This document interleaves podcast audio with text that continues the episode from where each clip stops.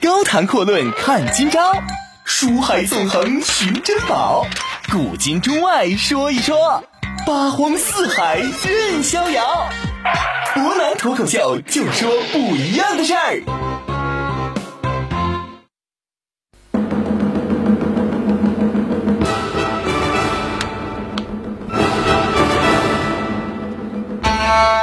听众朋友，大家好，欢迎您收听今天的博南脱口秀。那么今天我们继续昨天的话题啊，唠一唠能够凸显人性复杂一面的林冲豹子头林冲的故事。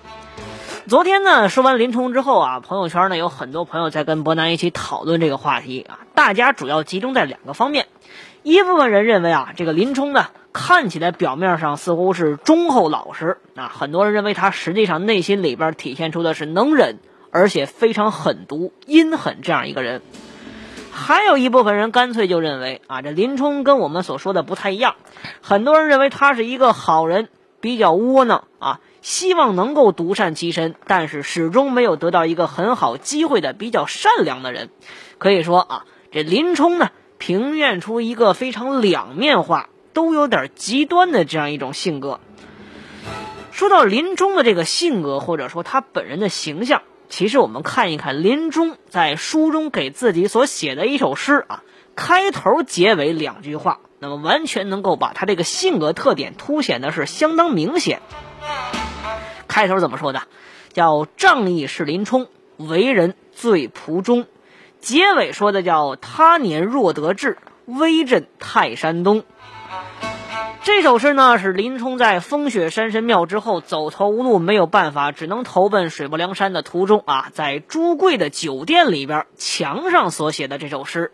当时林冲呢，可以说是满肚子的怨气啊，一方面呢是仇恨于自己没有办法去报仇，另外一办法也可以说呢也是非常郁闷，郁闷于自己呢没有办法，闪的他叫有国难投，有家难回，心里边非常不痛快。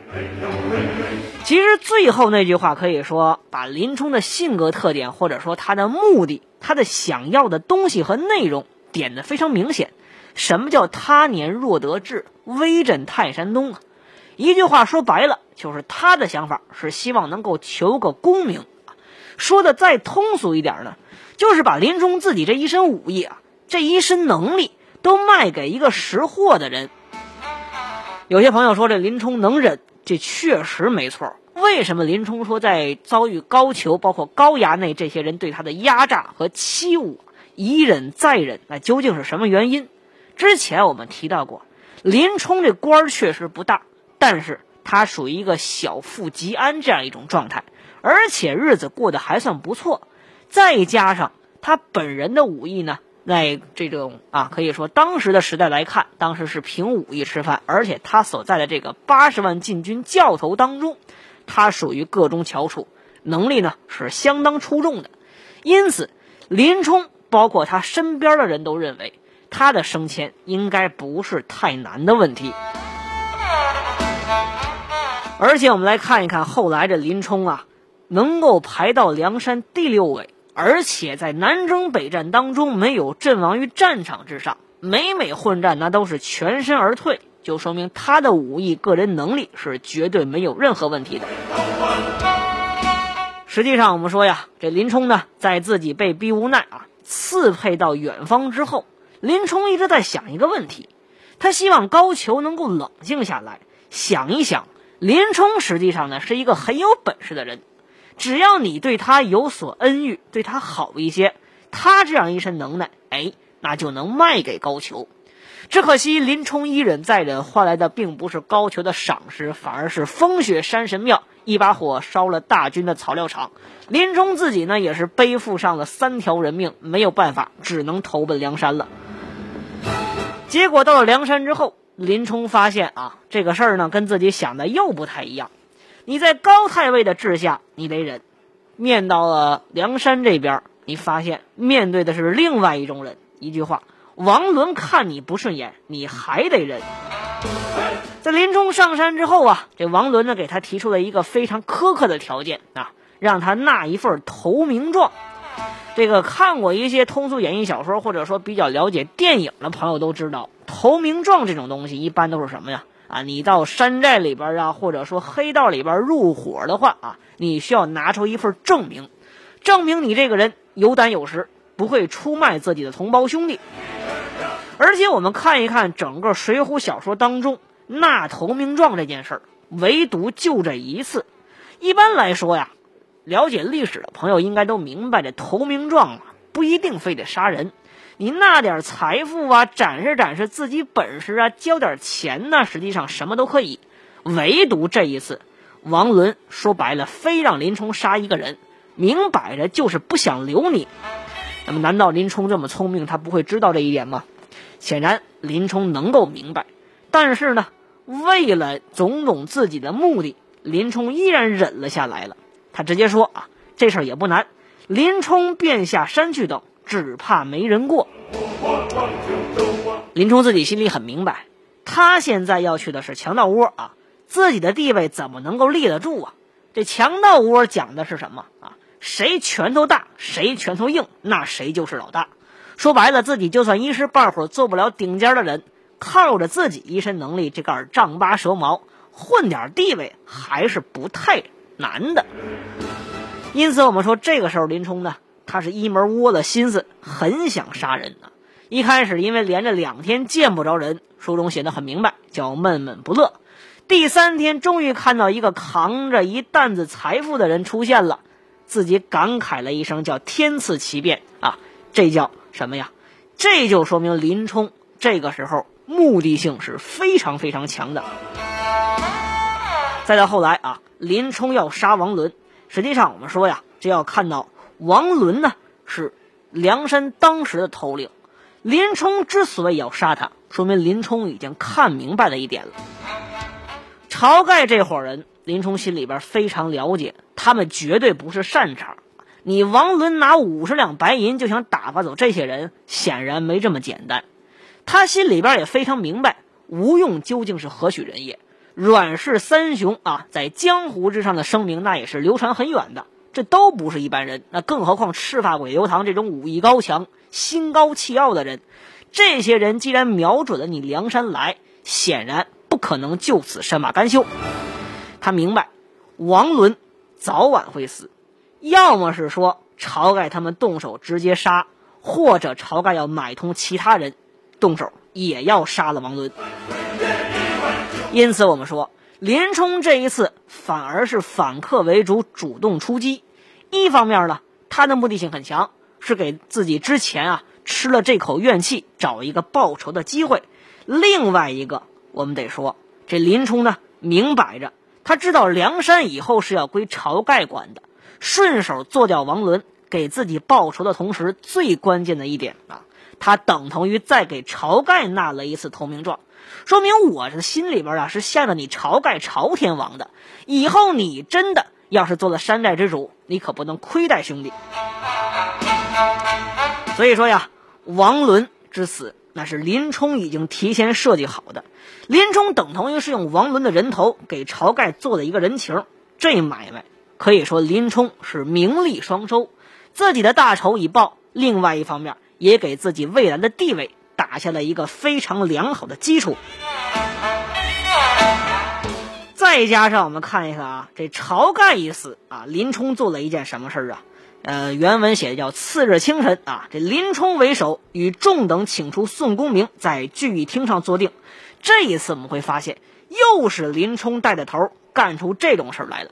这朝天王尸骨未寒。最关键的是，晁盖在被史文恭一箭射死之前，自己明摆着说了：“说谁要是能够捉到射死我那个人，才让他当山寨之主。”晁盖已经留下遗嘱了，这位置不是你宋江能坐的。谁抓住杀死我那个人，谁才能坐这个位置。但林冲这个时候自己边心里边也是非常明白，宋江上山之后种种行为，已经非常明显的在架空晁盖。自己作为最早跟随晁盖的人，那么显然宋江会把他认为是晁盖一派的。晁盖一派呢，当时的情况，如果我们有机会会梳理一下啊，先挑明一个结果，要说的就是晁盖一派当时在整个梁山内部的势力里边已经是气势甚微了，没有太多人敢站在晁盖这边。林冲很明白，如果他这个时候不能够站出来，马上奉迎宋公明的话，那么下一步再挨整的啊，或者说要遭遇到一些什么其他问题难题的，很有可能就是自己的。因此，我们说呀，啊，林冲这个人做事儿目的性非常强，而且我们会看看整个这个《水浒传》的小说当中，会发现林冲除了跟鲁智深在上山之前交情比较深之外，这两个人上了梁山之后，没见得有任何私交啊。可能很多朋友说小说当中略去了，但是每一次我们会发现，施耐庵在描写一些武将之间私交，都会专门给啊他们安排一些酒店呐，说哪个哪个头领谁跟谁上哪出去了。比如说武松跟鲁智深经常一起行动，李逵呢经常跟燕青一块行动，史进跟穆弘经常一起出去，唯独林冲没有人提过。五虎上将里边每个人也是都有自己的这个部下的啊。呼延灼呢跟韩涛关系不错啊，然后关胜那就是跟宣赞和郝思文关系非常好。秦明呢自己有自己的小舅子。小李广花荣，那可以说关系也是相当不错。董平跟张青之间的关系很近，唯独林冲，我们会发现林冲身边这副将不断换，朋友看起来似乎是没有的。所以我们说呀，这林冲在三次面对人生转折的时候，他该忍的时候确实会忍，但是自己一旦需要做出抉择的时候，可以说一点都不带手软。为什么这么说呢？啊，我们会发现林冲最大的特点在面对关键时刻就是冷静。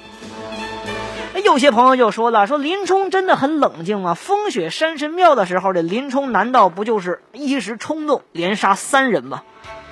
我们会发现啊，林冲想杀陆虞侯这件事儿呢，早在烧大军草料场之前，小说里边已经明确提及了。他在李小二的店里边啊，看到说类似于陆虞侯的人之后，就专门找了一把解腕尖刀啊。这解腕尖刀呢，是宋朝、明朝、元朝比较通用的民间一把啊，柄较长、刃较短、较宽的这种类似于匕首一样的短刀，能够藏在自己的手腕里边不露于外，因此叫做解腕尖刀。这林冲专门打了这样一把刀，满大街的找这个陆虞侯。因此我们会发现，实际上林冲杀人心里边早就有了准备了。之所以后来连富安和这个城中的泼差一块儿杀，那只能说林冲当时真的是火气非常旺。而且细看小说能发现，这林冲杀三个人全都是一刀直中心窝啊！杀完人之后没有任何的犹豫，挖出人的心肝又放在山神庙之前供奉起来。在面对这这种血淋淋的场景，林冲做的什么事儿呢？他一点儿也不慌张，把之前剩的冷酒喝了一干二净，还把之前剩的牛肉也给吃完了。我们想啊，如果说一个人真的是激情杀人、一时冲动的话，那他在完成这些事情之后，自己首先的表现就会是非常惶恐啊，非常慌张，自己不知道该怎么办。但是林冲杀完人之后啊，不慌不忙，挖出内脏供奉在一边啊，面对着这种东西还能吃得下去、喝得下去，最关键的是。出了门之后，出了山神庙之后，林冲直接奔着西边就走，心里边可以说打的目的也是非常明确。我不可能再回城里边了，沧州城我是再也回不去了，我就只能投奔梁山。我们会发现，林冲所做的事儿，虽然说有些事情很极端，但是他每一步都非常冷静，做的也很理性啊。因此，我们会发现。林冲表面上看起来似乎是有一些啊孬，用俗话来说，或者说是懦弱，或者有一些窝囊，但实际上，你不能说他阴狠，也不能说他残忍，但是林冲始终是一个非常理性的、非常冷静的人。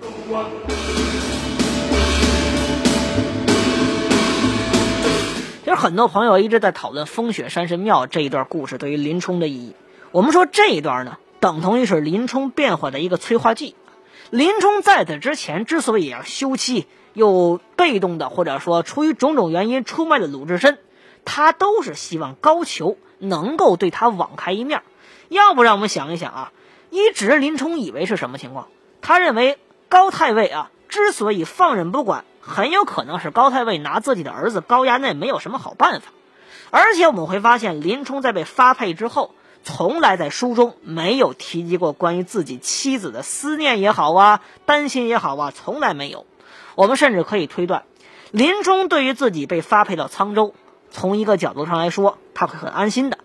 因为高衙内会趁着自己不在的时候，直接对他的妻子或者说前妻，这时候已经休妻休完了，直接下手。一方面呢，高衙内能够得逞了，自己呢也明白胳膊拗不过大腿，也不可能永远保护着自己妻子，那干脆眼不见心不烦，这事就完成了。完成之后呢，高衙内的心就随了啊。高俅很有可能也会念林冲的旧功，念到林冲的实力，直接。网开一面，放林冲回来。只不过我们说，林冲算来算去，最后没能够想到啊，高太尉的想法并不仅仅是放林冲一条生路，或者说给他一个机会，反而呢是要为了林冲的妻子，直接把林冲置于死地。那如此一来，可以说林冲发现自己一身的本领，既然高太尉你不识啊，那么好，我就利用我这一身本领。把你胆敢派来害我的人，全都给你斩杀个一干二净。随后，我要去找一个全新的地方，只要这个地方容得下我林冲，只要这个地方熟识我的武艺，知道我的声名，无论他是哪儿都无所谓。综合看来呢，我们会发现林冲的优点在于什么呀？他的上位，他的战队，他的资历和实力，每一次可以说。他做的选择都非常明确，林冲有时候的判断会出现一些问题，但是毫无疑问，他所做的判断都是在当时综合情况之下，对他而言比较现实，也是比较有利的。因此，我们总结一下，就是说，林冲这个人是一个非常理性的上位机器啊，他有着常人所不能及的武艺，常人所不能及的忍耐，同样，为了达到自己的目的，也有着常人所不能容忍的狠劲儿。恰恰是这样一种人，他是一个极度理性的人。林冲之所以左右奔走，为的是自己的功名利禄。那央视版的《水浒传》把林冲描写成了一个跟高俅有着切齿仇恨的人。实际上，我们说一方面而言确实没错，但是从另外一个角度来说，恰恰曲解了林冲的个性。高谈阔论看今朝，书海纵横寻珍宝。古今中外说一说，八荒四海任逍遥。博南脱口秀就说不一样的事儿。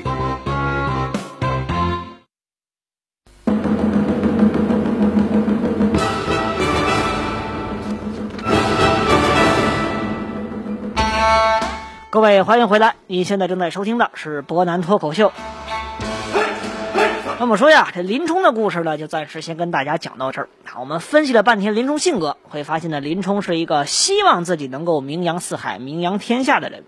那么在著名的十节度使，但同样呢，也是大宋宣和年间比较著名的一批受了招安的绿林好汉的这些英雄当中，他们当中有一位叫做王翰的节度使。这个人呢，曾经在高俅征讨梁山的时候跟林冲对过战。林冲呢？在话里话外，似乎有那么一点非常羡慕王焕的水平。原因就在于，他也希望自己有一天呢，能够招安，能够得一个封妻印子，能够名留青史。只可惜我们会发现，林冲虽然说啊，每一次这个计算呢，大部分的时候都算是很精准、很到位，对他自己而言也算是不错的选择。只可惜啊，我们说天不遂人愿，最终在征讨方腊的时候。林冲呢是病患于途中，没有能够回来，也没有能够获得自己一时所心心念念的这些功名利禄。那我们就说呀，这梁山好汉呢，到最后确实没有多少人能够获得一个比较好的下场。特别是在征讨方腊回来之后，曾经叱咤战场风云的这些梁山弟兄，大部分呢是殒命于疆场之上。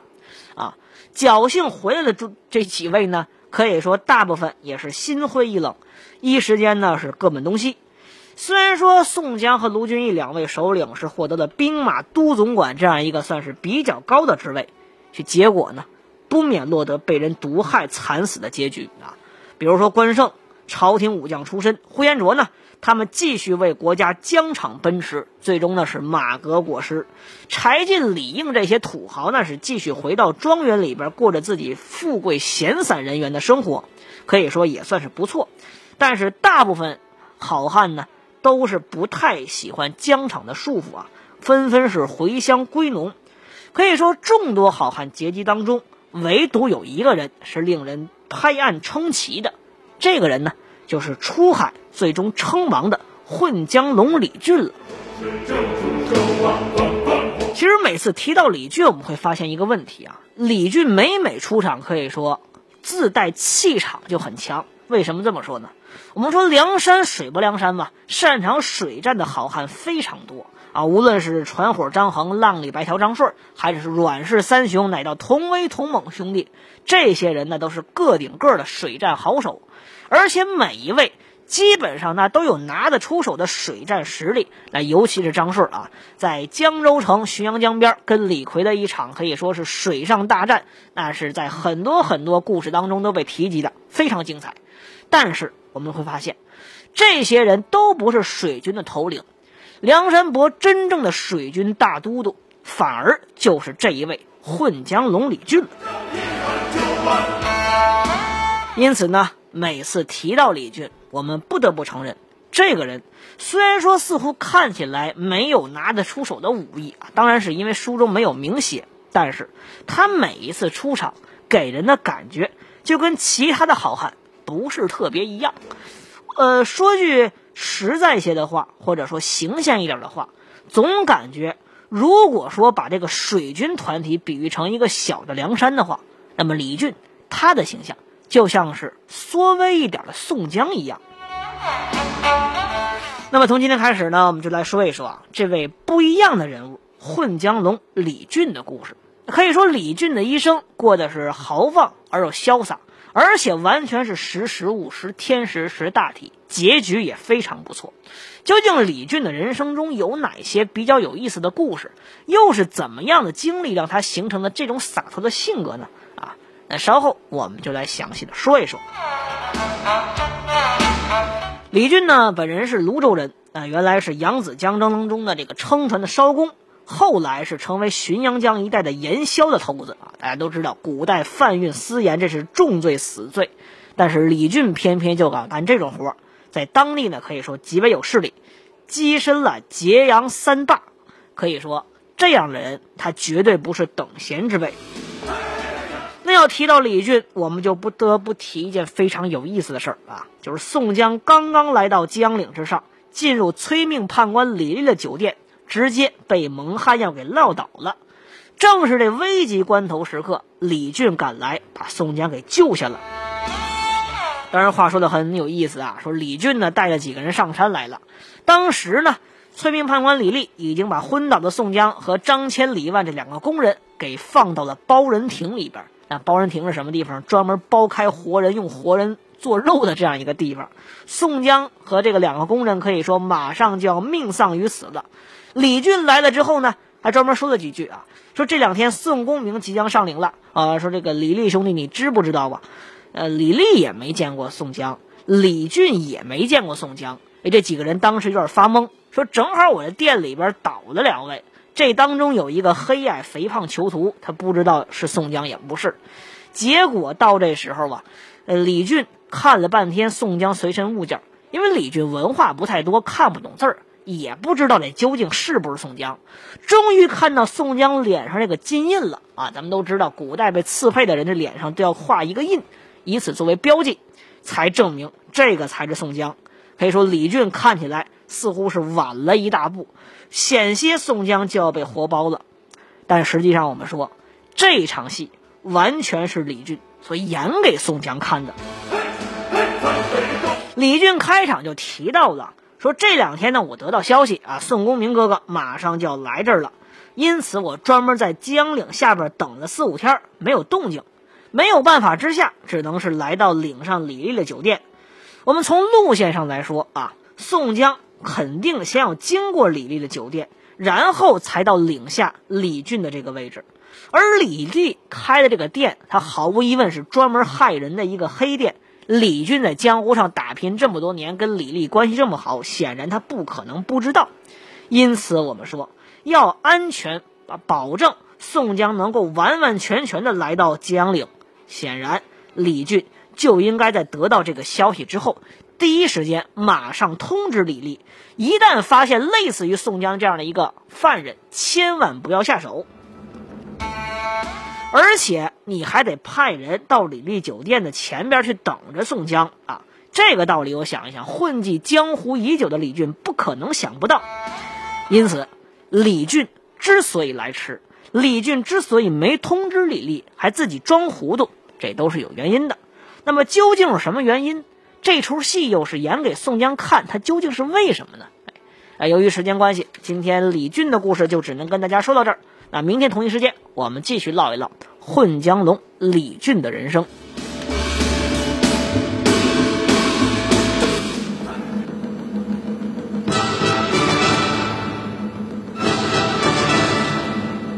大河向东流啊，天上的星星参北斗啊。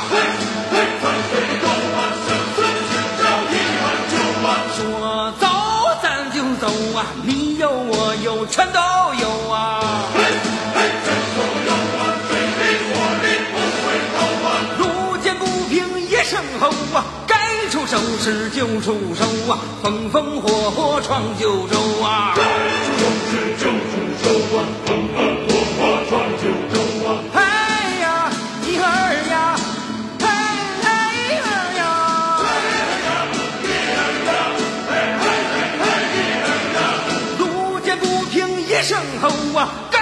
出手时就出手啊，风风火火闯九州啊。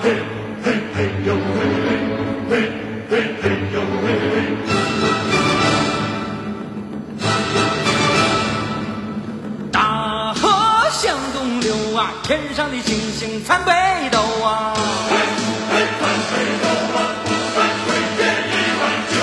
说走咱就走啊，你有我有全都有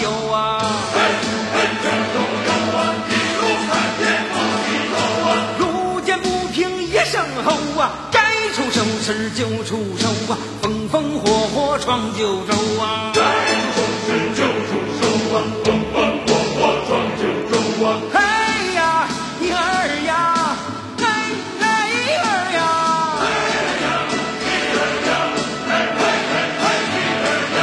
路见不平一声吼啊，该出手时就出手啊，风风火火闯九州啊。